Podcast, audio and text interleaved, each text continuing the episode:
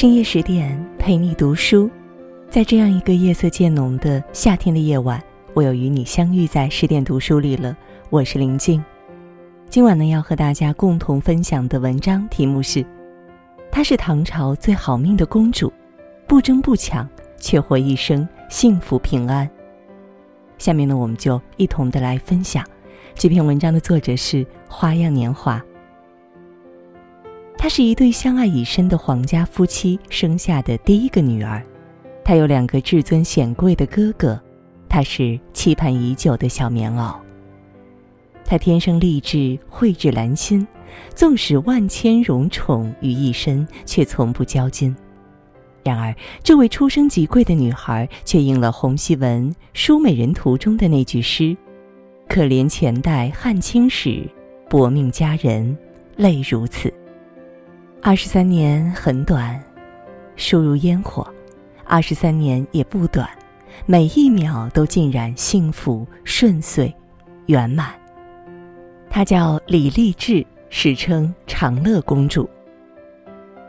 唐武德四年（公元六百二十一年），李世民在书房办公，明显心不在焉。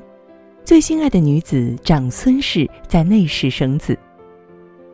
在这之前，他和爱妻已经有了两个丰神俊逸的儿子。这一次，他莫名希望上天赐他一个小棉袄。忽听太医来报，恭喜亲王喜得公主。李世民喜不自胜，大步流星赶到王妃的房间。这个女婴是他和王妃的第一个女儿，意义非凡。秦王半生戎马，铮铮铁汉，看到这个软糯奶香的小东西，内心一下子柔软了起来。他在房间踱来踱去，给女婴赐名励志。大抵天下的爹爹都是这样，不管不顾的，自己的女儿就是最美好。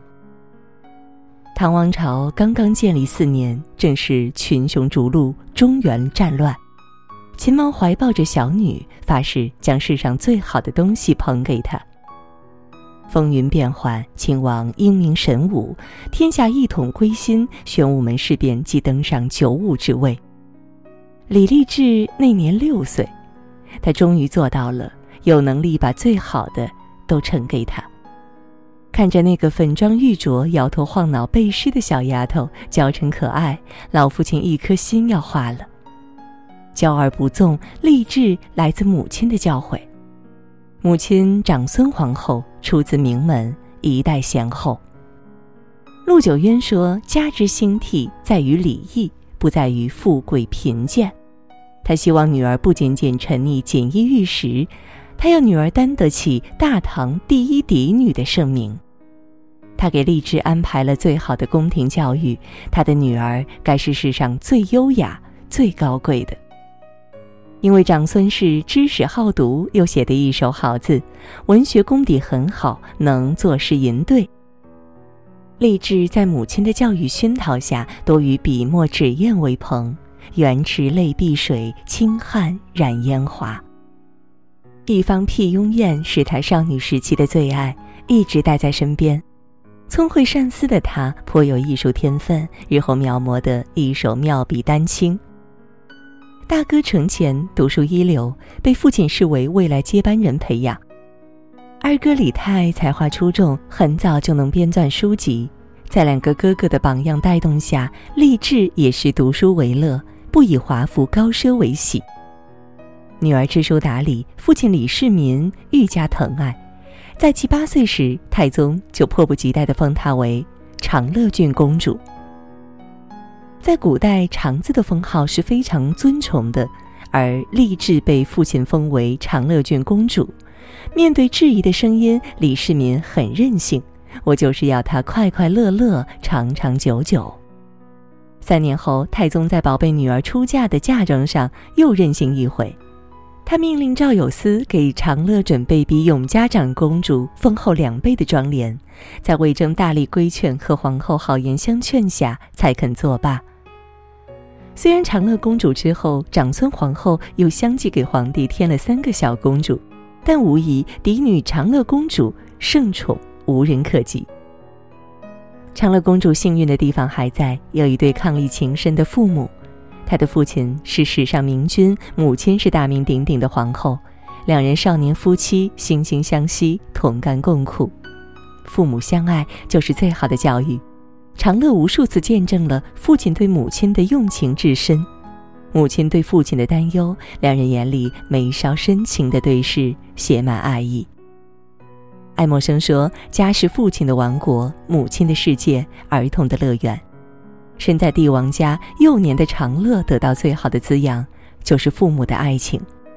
风华绝代的大唐第一公主在爱里成长，无忧无虑，风范、教养和气质由内而外一点点显露。皇家的儿子是用来征服天下的，皇家的女儿只用做好自己就够了。到了合适的年龄，风光大嫁，他们一般早婚。唐代杜牧赠别诗：“娉娉袅袅十三余，豆蔻梢头二月初。”豆蔻年华的长乐公主，巧笑倩兮，美目盼兮，真是如花的年纪。哪怕再灿烂的锦缎，在她面前也显得黯然无色。女儿等于春天的水，你等着她，瞧着她高兴，可是她一来就走掉了。太宗感慨岁月易老，他的掌上明珠一转眼就长成大姑娘。这个女儿没有让他失望，容颜气质都是一等的，和长乐公主的美貌、财力、权势闻名于天下一样。大唐重臣长孙无忌之子长孙冲俊逸儒雅，亦是才气满满的世家公子。这两个出色的小辈，父母都看在眼里。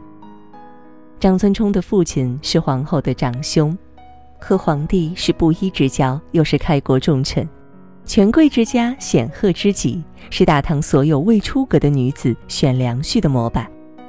两个年轻人都是人中龙凤，是人眼里的天造地设。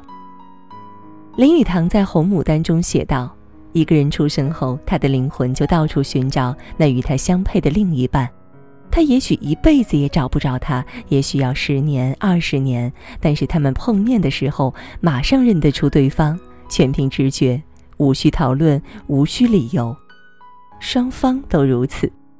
难能可贵的是，他俩情投意合，因为是表亲关系，结亲让两人亲上加亲。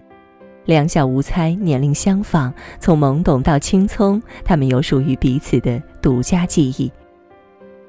小儿女红线敲系，娇羞欲语还休，那些情愫就像藤萝，不经意爬满心底。在爱里长大的女孩才能看清爱的样子，在幸福里长大的女孩才能抓得住幸福的双翼。